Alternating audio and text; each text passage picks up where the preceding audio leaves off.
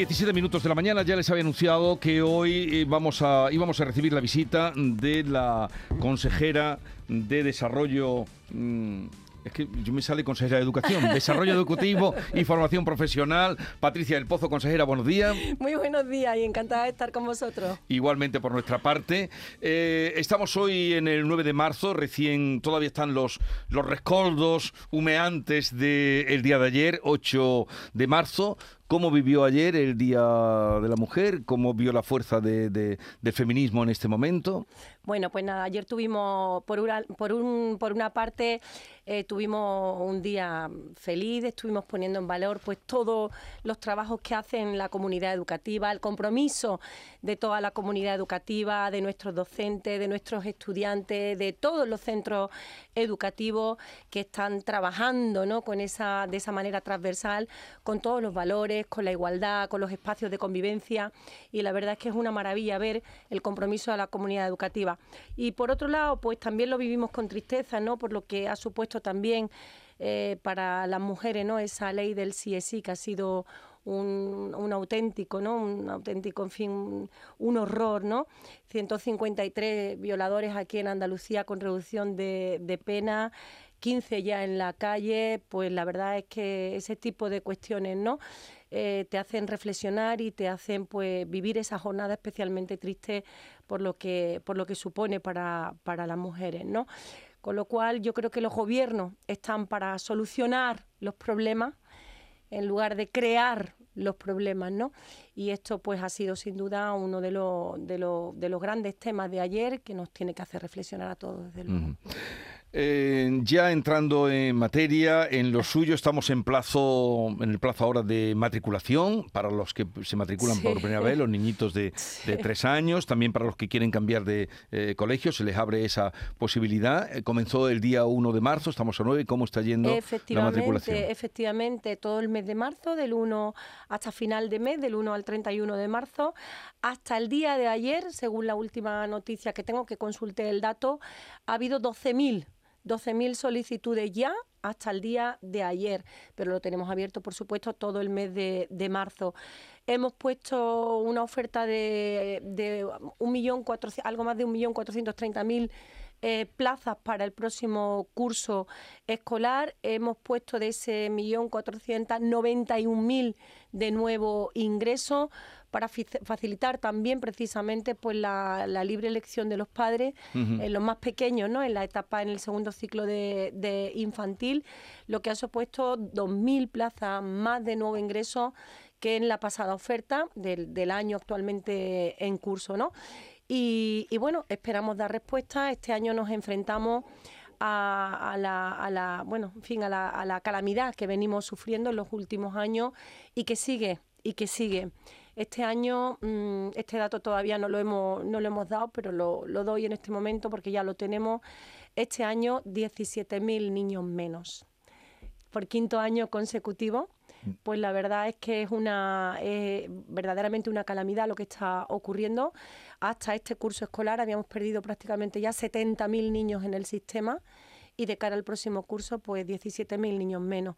La verdad es que es verdaderamente preocupante lo que está ocurriendo. El problema de, De la demo- natalidad. de la, de la natalidad y de eh, lo que llaman invierno demográfico que se está viviendo en toda Europa, pero aquí 17.000 niños menos, pero en no. cambio ustedes han puesto más plazas. Sí, porque, porque tenemos que facilitar, ponemos más plazas precisamente para facilitar la libre elección de centro de los padres desde, en fin, desde segundo ciclo de infantil y también porque nosotros estamos trabajando, aprovechando ¿no? esta calamidad que tenemos con el descenso demográfico para ir reforzando el cuerpo docente para mejorar las ratios en, en Andalucía, dar una mayor calidad, un mejor servicio educativo, poder trabajar con distintos recursos, con los desdobles, con los refuerzos docentes, para mejorar precisamente los rendimientos escolares, ¿no?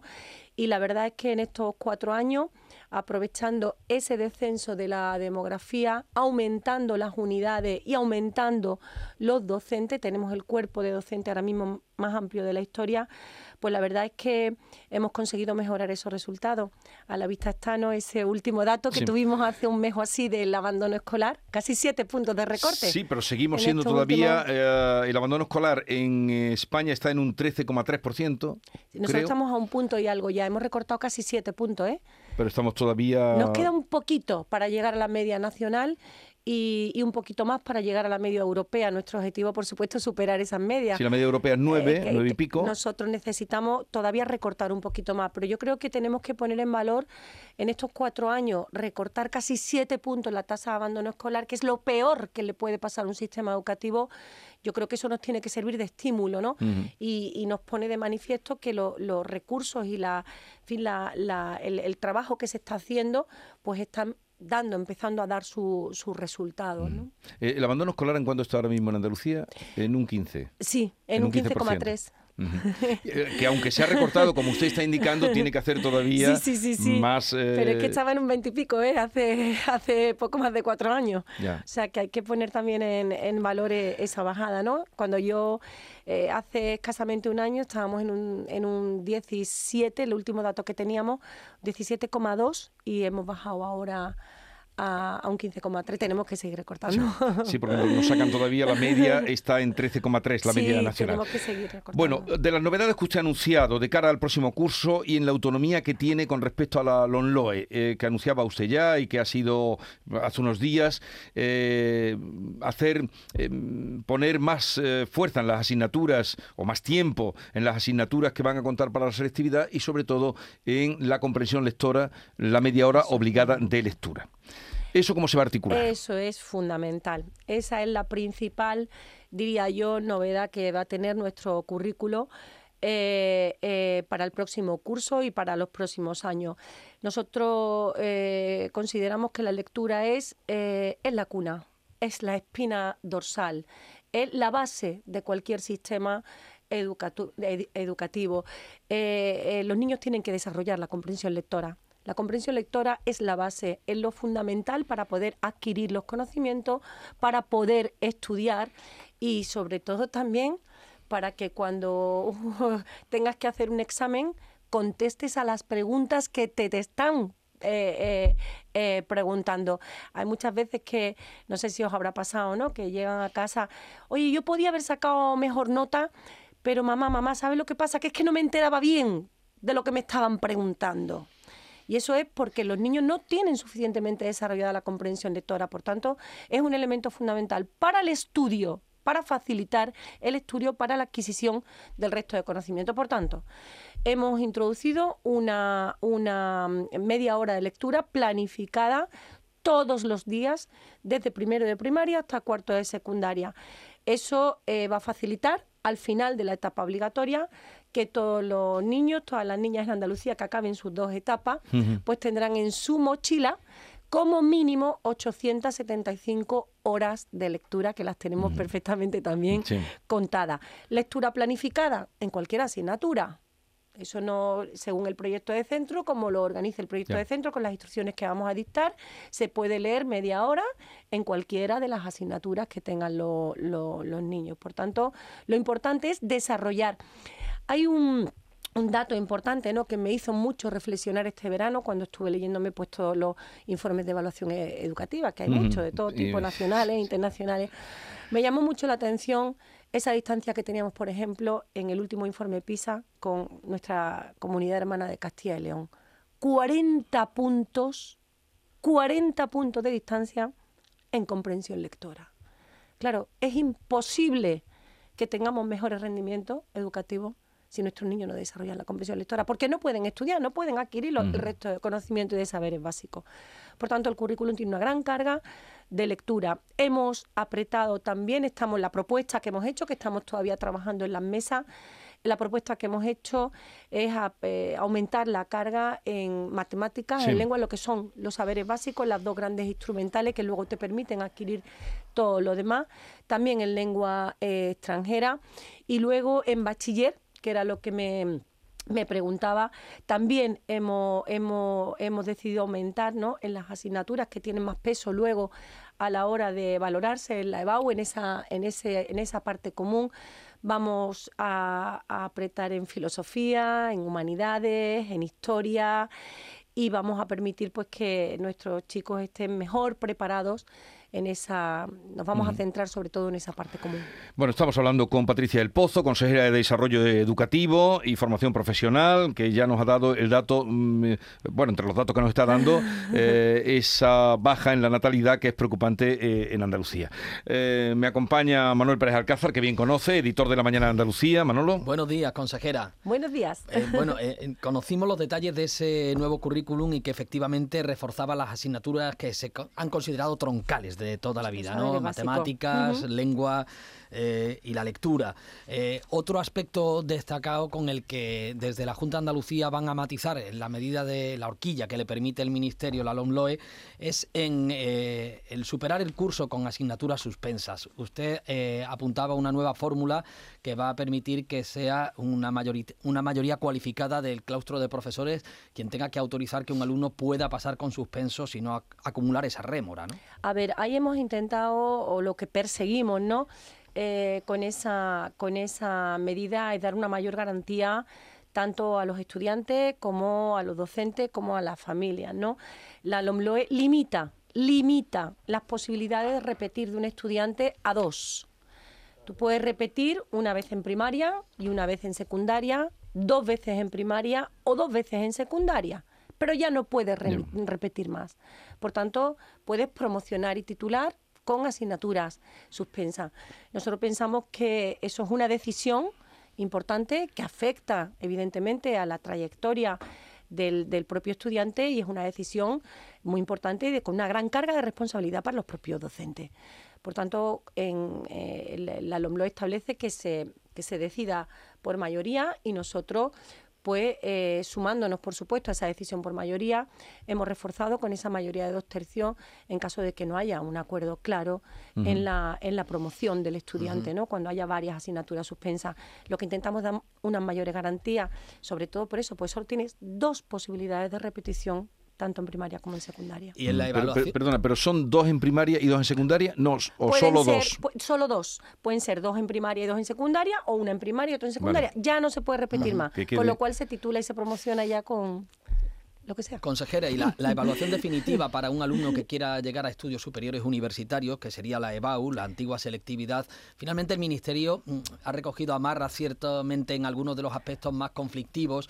No sé cómo evalúa. De momento, después de todo lo que, en fin, de todo lo que hemos visto, de todo el debate que ha habido y de tal, la EBAU que tenemos, la próxima eh, que tenemos ahora para, para este presente curso escolar, es la, que teníamos, no hay ningún, ningún cambio. ¿no?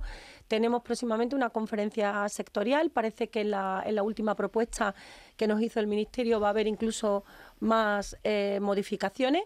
Eh, próximamente, no, sé si es la semana que viene o, la otra, tenemos una conferencia sectorial en la que se va a ver también este, este tema. Y de momento la posición de Andalucía es clara. Nosotros no compartimos la, la, prueba de madurez, nosotros no compartimos tampoco la reducción de las asignaturas y el, el, el, el unir ¿no? en una única prueba pues todas las lenguas, todas eh, las humanidades. En nosotros eh, decimos que si se va a modificar la EBAU, lo más importante y lo que necesitan nuestros estudiantes para tener eh, y competir ¿no? en, condiciones de igualdad con el resto de comunidades autónomas es una prueba lo más similar posible, una prueba única en toda, en toda España, sobre todo porque es que España funciona como un distrito único universitario. Por tanto, tenemos que facilitar que haya una prueba que sea básicamente homogénea en todo el territorio nacional, precisamente por eso, porque luego los estudiantes se mueven por todo el territorio nacional. Y ese que es el principal problema que tienen nuestros estudiantes, no lo soluciona la EBAU, que lo que hace es reducir exámenes, unificar materias, la prueba de madurez, que no sabemos qué criterios de evaluación va a tener, genera mucha inseguridad. En definitiva, no hay todavía un acuerdo cerrado, no hay una posición todavía definitiva y como digo, tenemos próximamente una conferencia sectorial en la que parece que van a ver, nos van a mostrar algunos cambios más con relación a la propuesta. Eh, otro asunto. Esta mañana salía una noticia. Vamos a un asunto que, que nos duele a todos mucho. El 25% de las agresiones sexuales en grupo es de menores de edad. Este dato lo pongo ahí porque mm, cómo tiene previsto su consejería eh, abordar eh, el, mm, el, acoso escolar. Lo dejamos en acoso, luego se pasa a mayores, pero ¿cómo, eh, ¿cómo tiene previsto abordar este asunto? Nosotros estamos ya trabajando en ese asunto, hemos reforzado todos los protocolos, estamos poniendo en manos de nuestros docentes pues recursos educativos también para que ellos puedan de algún modo prevenir con a través de los programas, generar espacios de convivencia, pero sobre todo pusimos en marcha el curso pasado un protocolo importante que es eh, adelantarnos de algún modo a la situación, de tal manera que los directores de los centros cuando eh, ven ¿no? que, pueden estar ante una situación, ante o prevén que pueden estar ante una situación de acoso, activan directamente una pestaña que tienen en el programa en Seneca que eh, contacta directamente, pone en conocimiento directamente de la situación con la inspección general. Al producirse esta, eh, digamos, esta, esta activación inmediata por parte del, docente hace que se empiecen a, poner en marcha todas las medidas cautelares y todos los protocolos de tal manera que ya se trabaje con la familia, se trabaje con los estudiantes y se eh, prevenga de algún modo pues el que, el que pueda terminar en una situación de acoso, en una situación de violencia, en una situación complicada. ¿no? Este, este protocolo, que además hemos eliminado todos los trámites burocráticos, es un protocolo inmediato que se activa simplemente al, al, al, pulsar ¿no? la, la, la pestaña que va directamente con la inspección, pues al final nos ha, nos ha evitado, ¿no? Por ejemplo, el año pasado pues prácticamente eh, no llegó a un centenar de casos los que se confirmaron como violentos, como acoso, en torno a 95 en el pasado curso escolar y sin embargo se activaron hasta 500 eh, posibilidades de, de, acoso o de, o de violencia, ¿no?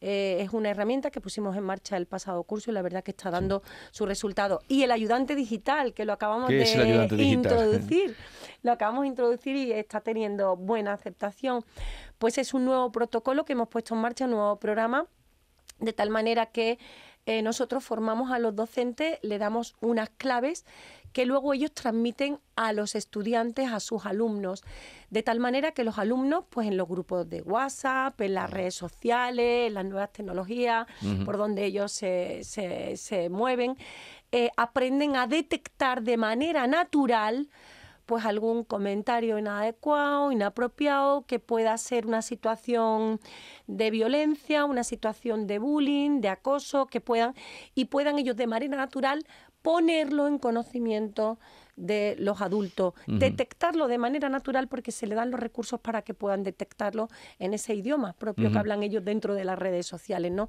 Por tanto, yo creo que eso va a ser también una... Hay ya casi 200 centros que se han acogido al programa y más de 3.000 docentes que están recibiendo los instrumentos para trasladarlos en sus tutorías.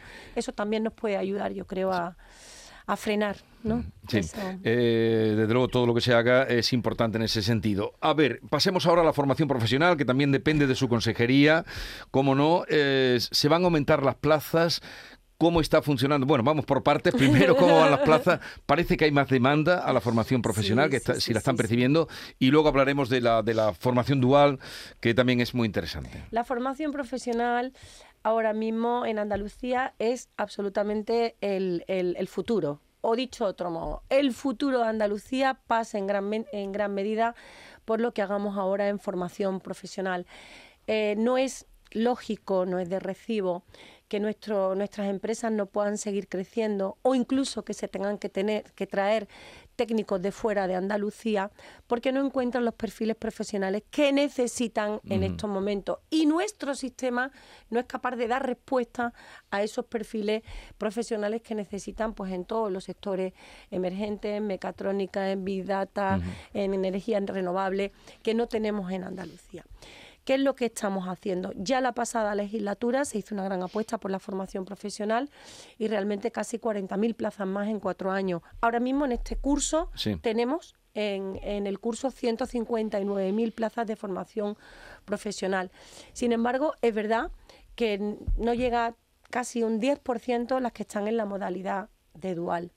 Y realmente, eh, si la formación profesional en estos momentos en Andalucía te conduce al empleo, la FP dual es directamente el empleo. La FP dual es el empleo, es el traje a medida, es eh, la formación hecha a medida. Eh, em, a través de, de, convenio con la propia empresa. En los planes educativos en todos los chavales pasan pues prácticamente el 80% de la formación en la propia empresa. Tienen un tutor en la empresa un tutor en el instituto. Y es una auténtica maravilla. Como digo es el traje medida al perfil profesional que necesitan nuestros nuestros empresarios. Eh, ¿qué es lo que hemos hecho?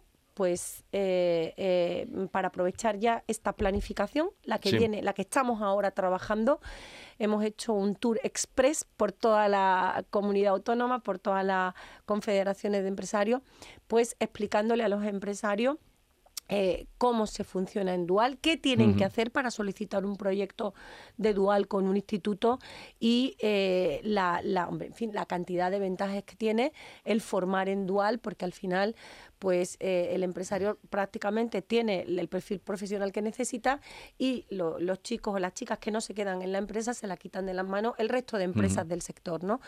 Y la verdad es que hemos tenido reuniones con más de 700 empresarios y estamos viendo que estamos ahora en planificación, que están creciendo los proyectos de Dual. ¿Y en este curso cuántos alumnos hay en Dual? En Dual no llega al 10%. En de los que hay en formación profesional. efectivamente. En torno a 14.000. En 14.000 y ¿Prevé usted que eso va a ir en aumento? Pues sí, la verdad es que ahora mismo que estamos en plena planificación están entrando muchos proyectos en Dual.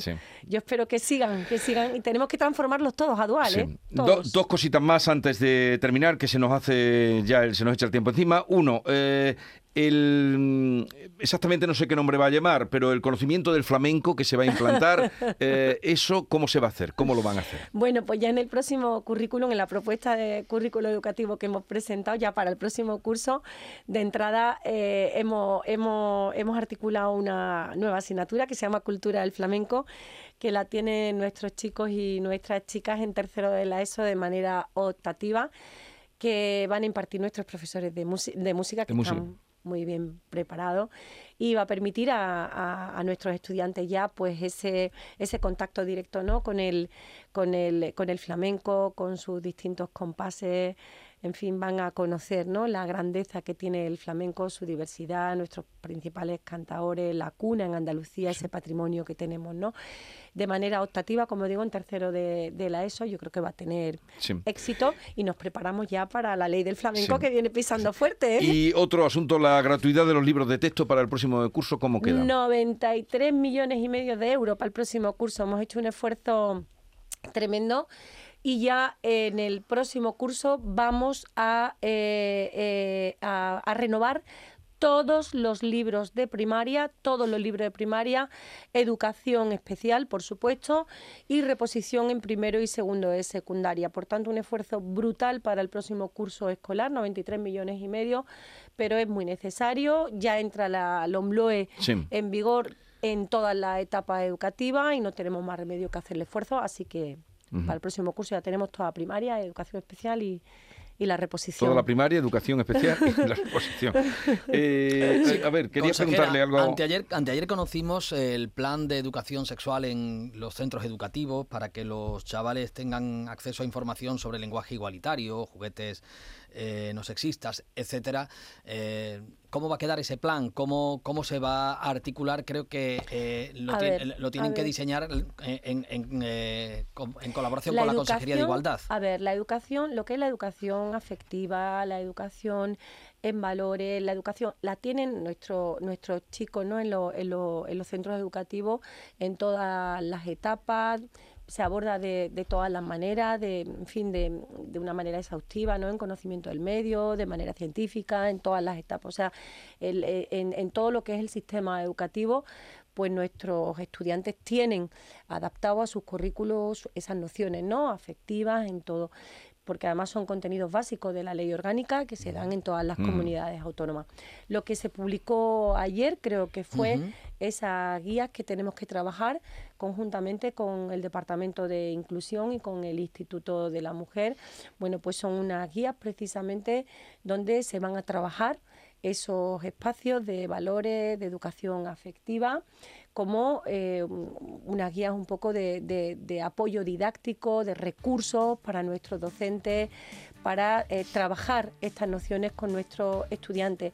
Estas guías se están trabajando todavía, están terminando las de trabajar en, en, igualdad, luego las trabajaremos en educación, pasarán a educación, comprobaremos que esté todo perfectamente adecuado, los distintos currículos, las distintas etapas educativas y será un recurso que tendrán a disposición nuestro, nuestros centros educativos para trabajar esos temas de una manera más integral y con todas las los recursos. Hoy precisamente hay una pregunta parlamentaria sobre ese asunto al presidente de la Junta. Eh, en y, seguro que contesta, y seguro que contesta muy bien. No, no, usted ya ha contestado seguro aquí. Que Patricia El Pozo, consejera de Desarrollo Educativo y Formación Profesional, eh, que vaya todo bien, todos esos proyectos que tiene en marcha y gracias por este libro que me ha traído ah. Fernán Caballero, Escritura y Contradicción. Muchas gracias. es la primera vez que un invitado me trae un libro, así que se lo agradezco bueno, eh, enormemente. Así estamos fomentando la lectura, ¿eh? Por supuesto que sí. Aunque contigo no hace falta. Hacemos todo lo que podemos. Gracias, consejera.